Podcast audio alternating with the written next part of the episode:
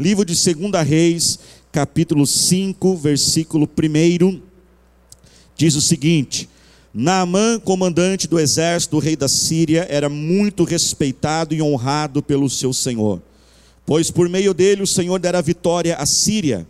Mas esse grande guerreiro ficou leproso. Ora, tropas da Síria haviam atacado Israel e levado cativo uma menina que passou a servir a mulher de Naamã. Um dia ela disse à sua senhora: Se o meu senhor procurasse o profeta que está em Samaria, ele o curaria da lepra. Vamos para o versículo 9. Então Naamã foi com seus cavalos e carros e parou à porta da casa de Eliseu. Eliseu enviou um mensageiro para lhe dizer: Vá e lave-se sete vezes no rio Jordão, sua pele será restaurada e você ficará purificado. Mas Naamã ficou indignado e saiu dizendo: Eu estava certo de que ele sairia para receber-me, invocaria em pé o nome do Senhor, o seu Deus, moveria a mão sobre o lugar afetado e me curaria da lepra. Não são os rios Abana e Farfar e Damasco melhores do que todas as águas de Israel? Será que não poderia lavar-me neles, nelas, neles e ser purificado? E foi embora dali furioso. Irmãos, tem gente que anda muito esquentadinho, né, gente? Fala para cá, está lados, diga, diga assim para ele, para ele assim, fica mais calminho, por favor, fala para ele aí. Você que está na sua casa, aproveita agora, dá um cutucão aí, né? Mas os seus servos, versículo 13, lhe disseram: Meu pai, se o profeta lhe tivesse pedido alguma coisa difícil, o Senhor não faria? Quanto mais quando ele apenas lhe diz que se lave e será purificado. Assim ele desceu ao Jordão, mergulhou sete vezes. Quantas vezes, igreja? Sete conforme a ordem do homem de Deus, e foi purificado. O milagre aconteceu, e sua pele tornou-se como a de uma criança. Diga glória a Deus. O livro, irmãos, aqui de 2 Reis 5, ele conta a história de Namã. E é uma história diferente, irmãos, na Bíblia, porque Namã não pertencia ao povo de Israel. E nessa época, irmãos, aqui do povo de Israel, Deus só tinha uma aliança com Israel. Deus não tinha uma aliança com os outros povos. Ou seja, em outras palavras, aquele homem, ele não era digno, ele não era merecedor da benevolência, da graça e da misericórdia de Deus. Ele não fazia parte do povo aliançado. Mas Naamã, irmãos, foi alcançado por esse grande amor e essa grande misericórdia. E eu quero dizer que a misericórdia do Senhor te alcança também nesta noite. A graça do Senhor te alcança. E o que é esta graça? É o favor imerecido. Quando Deus faz algo, irmãos, em nossa vida, não é por causa daquilo que nós fazemos, não são pelas nossas conquistas, não é por causa de nossas realizações, mas tudo aquilo que Jesus faz nas nossas vidas é por causa daquilo que ele fez lá na cruz do Calvário, quando ele deu a vida dele pela nossa vida e todas as bênçãos foram liberadas sobre nós. Por isso, nesta noite, tome posse, sim, aceite, porque Deus ele pode e ele quer fazer o melhor na sua vida, porque ele é, ele é apaixonado por você. Você é um filho e uma filha preciosa dele. Mas Namã aqui é alcançado por essa graça de uma forma diferente. A Bíblia nos diz que Namã era um homem muito importante, um homem muito honrado. Namã era o comandante do exército do rei da Síria. Praticamente naquela nação ele era o segundo homem mais importante da nação. Depois do rei, ele era a segunda pessoa que mais recebia atenção, que mais recebia toda a fama, que mais recebia todo o carinho das pessoas. Namã era um homem que aonde chegava, todo mundo parava, era um homem famoso, um homem muito bem sucedido. Enfim, Namã era aquele tipo de pessoa, irmãos, que todo mundo olhava e falava assim: Eu gostaria de ser como ele. Quando, quando tinha palestras motivacionais, mas pastor, naquela época tinha, irmãos, quem está contando a história sou eu, viu? Então, quando tinham palestras motivacionais naquela época, iam colocar um personagem para ilustrar um exemplo de alguém bem sucedido, esse era Namã. Ele era colocado na frente de todas as pessoas. Porém, a Bíblia nos diz que mesmo sendo um homem tão importante, famoso, requisitado, a Bíblia diz que esse homem ele veio contrair uma doença chamada lepra. Nos dias de hoje, a lepra é conhecida mais como ranceníase, e ela tem todo um tratamento que na época não tinha. Quando uma pessoa contraía essa doença, praticamente era uma sentença de morte, não havia cura, não havia tratamento, e a lepra leva sim à morte. E além dessa grande, claro, consequência negativa, havia uma outra consequência também tão terrível quanto, que uma pessoa que era contraída com a lepra, ela era excluída de todo o convívio social, porque a doença era extremamente contagiosa. Muito provavelmente, preste atenção nisso, muito provavelmente, ou a doença de Namã estava ainda num estágio inicial, ou ele podia esconder muito bem aquela doença colocava as roupas maiores, camisa de manga comprida, colocava armadura e estava escondendo aquela doença de muitas pessoas, porque nessa história ele ainda está na sua função do seu trabalho, ele ainda está em convívio familiar. E a Bíblia então diz que uma menina, uma moça, que foi tirada como escrava numa das guerras de Naamã contra o povo de Israel, levada como cativeiro para trabalhar na casa de Naamã, ela olha o seu Senhor e ela vê as manchas no seu corpo. Preste atenção nisso, irmãos. Aquela moça era escrava, foi sequestrada, foi retirada da sua família numa das invasões. Vamos ser sinceros, se você concorda comigo, aquela moça não tinha tudo para odiar esse homem. Tinha tudo para odiar esse homem.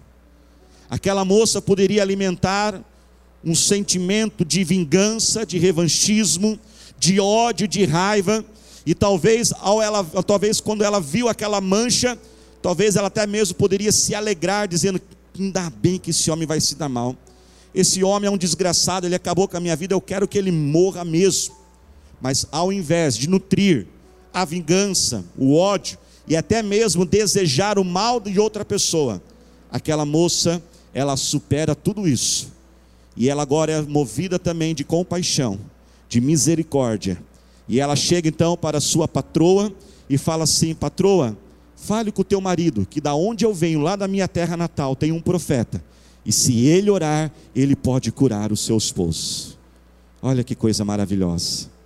Naamã, então, acostumado com muita pompa, acostumado com sempre assessores, seguranças do lado, acostumado sempre com um aparato todo ao seu redor, acostumado a impressionar, a conquistar todas as coisas do seu jeito, da sua forma, na sua autoridade, na carteirada, no dinheiro. Ele leva toda uma comitiva, ele leva muito ouro, muita prata, segundo alguns estudiosos, quase cerca de 4 milhões de reais nos dias de hoje. E ele chega perante aquele profeta para impressioná-lo, pagar pela cura, mostrar que ele é potente, que ele é soberano sobre tudo. Quando ele está lá, pensando que ele merece a cura, que ele pode comprar a cura, que ele pode fazer tudo do jeito dele. A Bíblia diz que ele chega na casa da porta, na porta da casa do profeta. E o profeta, irmãos, olha que coisa tremenda. O profeta nem atende ele. O profeta nem chama ele para tomar um cafezinho. Enquanto muitos de nós nos sentiríamos totalmente honrados e a gente ficar todo desesperado para receber alguém importante em nossa casa, o profeta nem recebe ele. O profeta ainda manda um assistente, o auxiliar, e fala: Olha, tá vendo esse homem que está lá de fora de casa aí? Com esses 4 milhões de reais aí, com esses ouros, com essas pratas, com essa comitiva toda, ó, fala para esse homem aí, olha irmãos, manda um recado para ele. Tá vendo o Rio Jordão ali? Vai naquele Rio Jordão, mergulha sete vezes e ele vai ser curado. Naamã fica todo o que, igreja? Furioso. Como que pode ser tratado desse jeito? Ele não sabe quem eu sou. E a Bíblia então diz que naquela fúria ele decide voltar embora e manter a doença no seu corpo, até que Deus usa uma outra pessoa simples, um servo, um assistente agora do, do de Namã, do comandante do exército, e fala assim: meu chefe, se o profeta tivesse pedido algo muito difícil, você não faria? Se o profeta tivesse pedido todo esse dinheiro, você não daria o dinheiro? Porque ele pediu algo tão simples, você não consegue fazer. Sabe, igreja, muitas vezes a simplicidade de Deus confunde a gente. Às vezes a simplicidade de Deus mexe com a nossa vida. Muitas vezes nós estamos preparados para coisas complicadas e coisas difíceis, quando o Senhor Jesus somente pede uma coisa: venham a mim, os cansados e sobrecarregados, e eu darei alívio à sua vida. Perante o Senhor Jesus não é fazer, perante o Senhor Jesus é ser. Por isso que o Senhor Jesus não é uma religião, porque religião é um conjunto de rituais, de tarefas, de coisas místicas, sagradas, aonde o Senhor Jesus, na verdade, está. Ali há relacionamento. a intimidade. Eu falo com ele e ele fala comigo.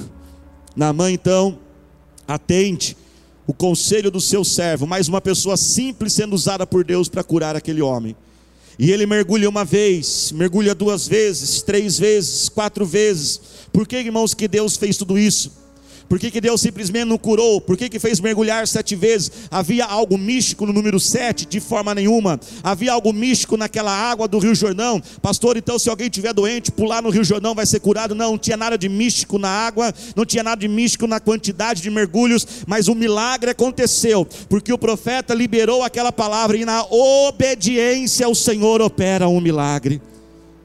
Naamã queria uma cura Naamã queria receber apenas uma bênção, mas olhe para cá. Mas sabe o que Deus queria fazer? Deus queria fazer dele uma bênção.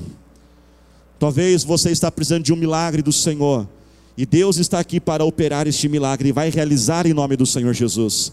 Mas mais do que realizar este milagre, o Senhor quer fazer de você um milagre. Ele quer mudar quem você é. Deus queria tratar o caráter de Naamã. Deus queria tratar o temperamento dele. Deus queria mudar a pessoa que ele era. Por isso, irmãos, que muitas vezes nós não conseguimos compreender o que Deus faz nas nossas vidas. Por isso que muitas vezes nós abandonamos os processos e não somos abençoados, porque nós só queremos pegar algo, pegar a minha bênção, o meu milagre, colocar embaixo do braço e mudar, e sair e fazer aquilo que eu quero fazer. Enquanto Deus quer realizar sim um milagre, mas Ele também quer transformar quem eu sou.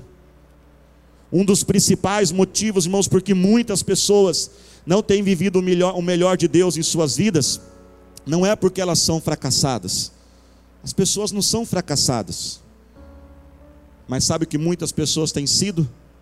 Ao invés de, ter, de ter, estar sendo, ao invés de serem fracassadas, na verdade elas estão sendo desistentes.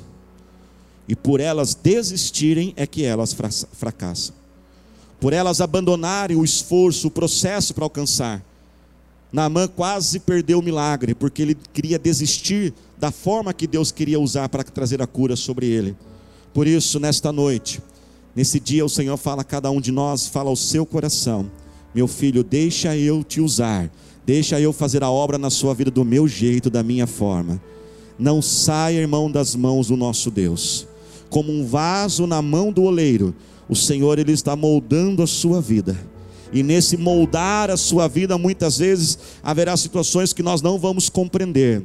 Mas levante a sua mão diga assim comigo: Eu não vou sair das mãos do meu Deus. Repete mais uma vez: Eu não vou sair das mãos do meu Deus. Deus conhecia aquele homem e enviou aquela moça para ver aquilo que ninguém estava vendo. E assim tem sido na vida de muitas pessoas. Muitos aqui, ao ouvirem sobre este homem chamado Namã, podem se identificar com a sua vida, identificar com a sua realidade. Namã era aquela pessoa que por fora era uma coisa, mas por dentro era outra.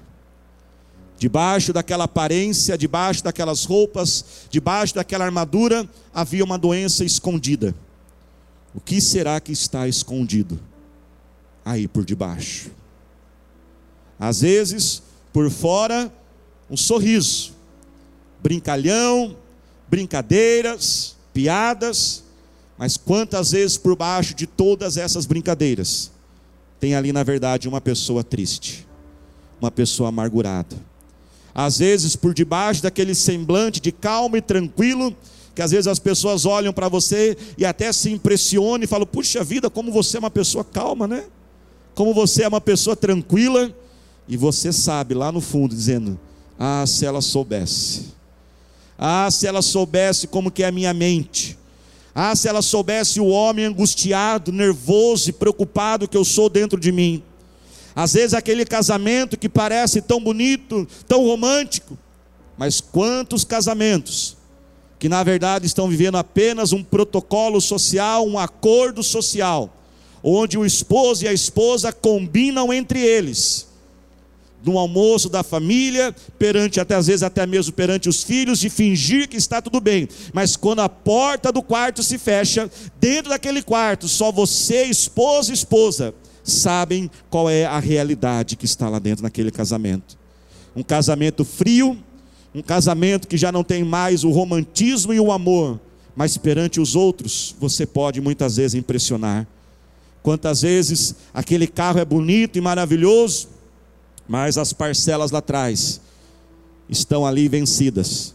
E às vezes está tendo até mesmo que estacionar o carro em lugar escondido na garagem de outro, para que não chegue até o endereço para tomar o seu carro.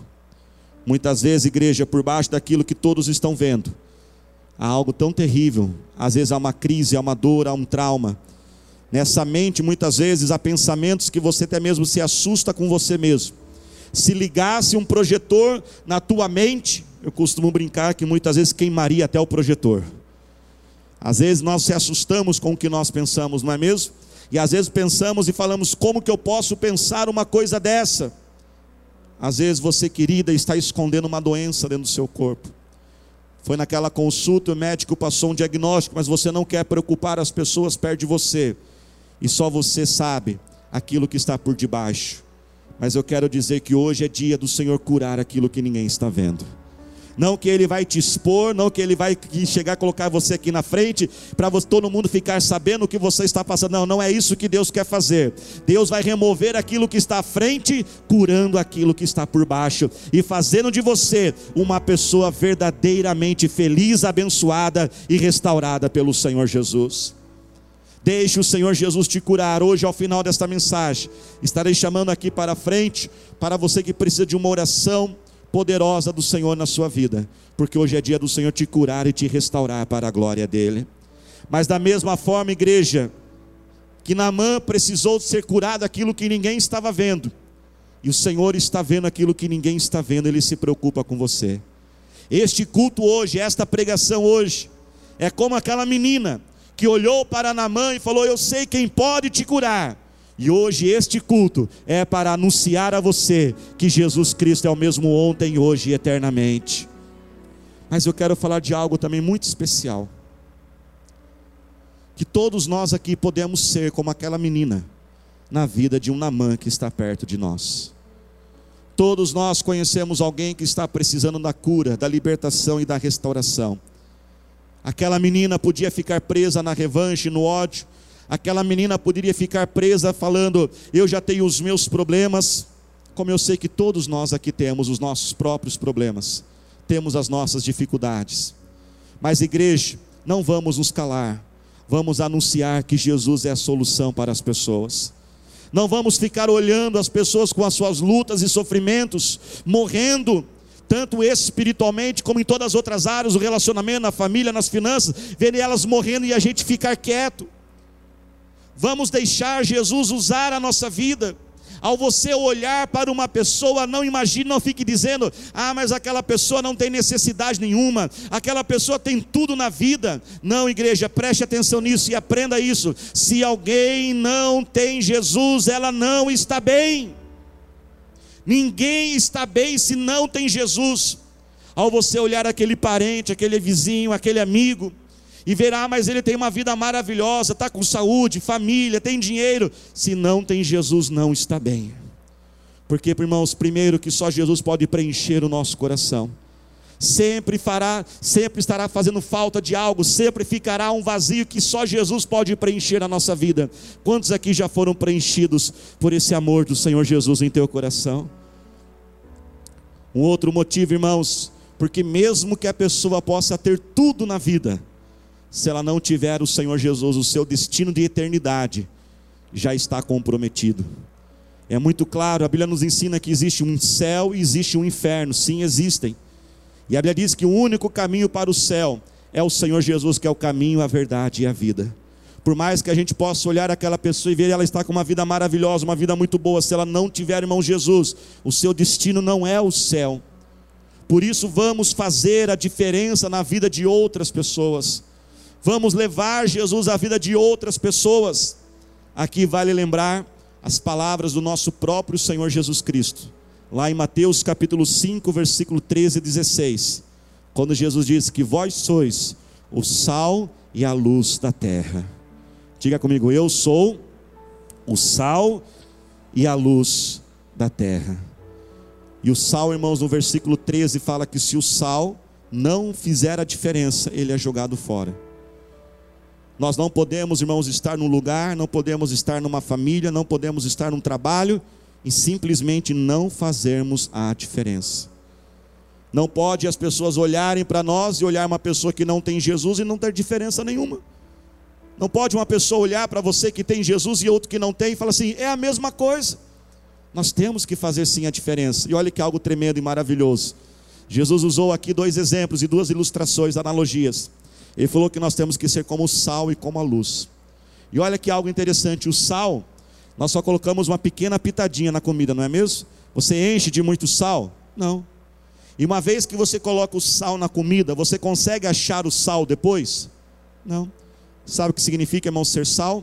Ser sal é aquela nosso, é nosso comportamento no nosso dia a dia diante das pessoas.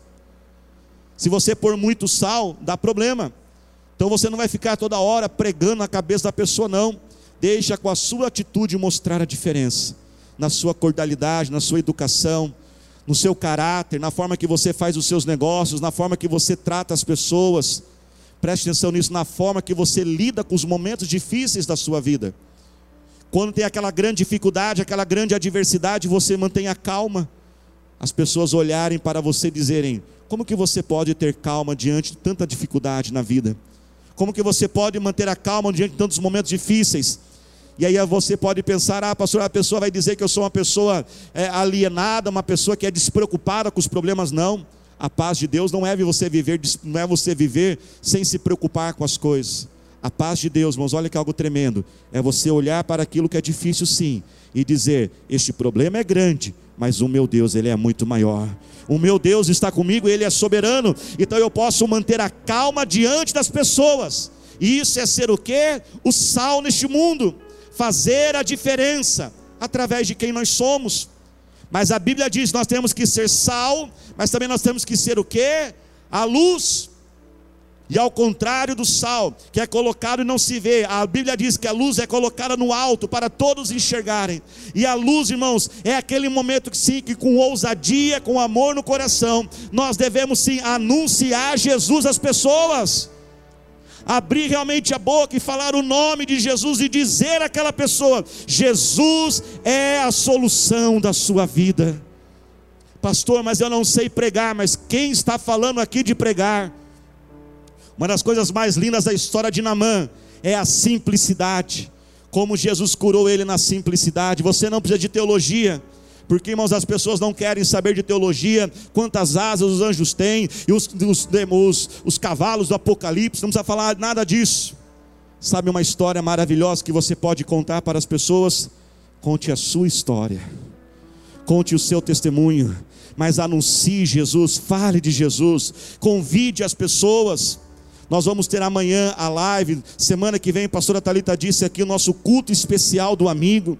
Chegue nessa semana, convide uma pessoa e fala: "Olha, eu quero levar você junto comigo para a igreja". Deus vai falar ao seu coração. Nós devemos ser o sal, mas também nós devemos ser a luz na vida das pessoas e conduzi-las. Nós jamais, irmãos, devemos falar para uma pessoa: procure uma igreja. Eu aprendi isso com a minha, com a minha mãe, pastora Clotilde. Ela falava assim: você nunca pode falar isso. Por que, pastor, nós não podemos falar isso? Porque se Deus colocou ela no seu caminho, é para você ser a luz na vida dela. E às vezes a gente fala para a pessoa: procure uma igreja, vai não sei aonde. Nós não sabemos aonde ela vai parar. Existem, irmãos, muitas igrejas maravilhosas. Graças a Deus, a maioria delas são, mas muitas não são. A pessoa vai chegar lá, não conhece ninguém. Se Deus colocou no seu caminho, é para você conduzir ela ao Senhor Jesus. Vamos, irmãos, ser como aquela menina e deixar o Senhor curar a nossa vida, mas também vamos levar a cura a outras pessoas. Se coloque de pé glorificando ao Senhor Jesus. Você pode dar glória a Deus. Perante irmão Jesus não é fazer, mas é se entregar. Perante Jesus é deixar Ele tratar e cuidar do nosso coração.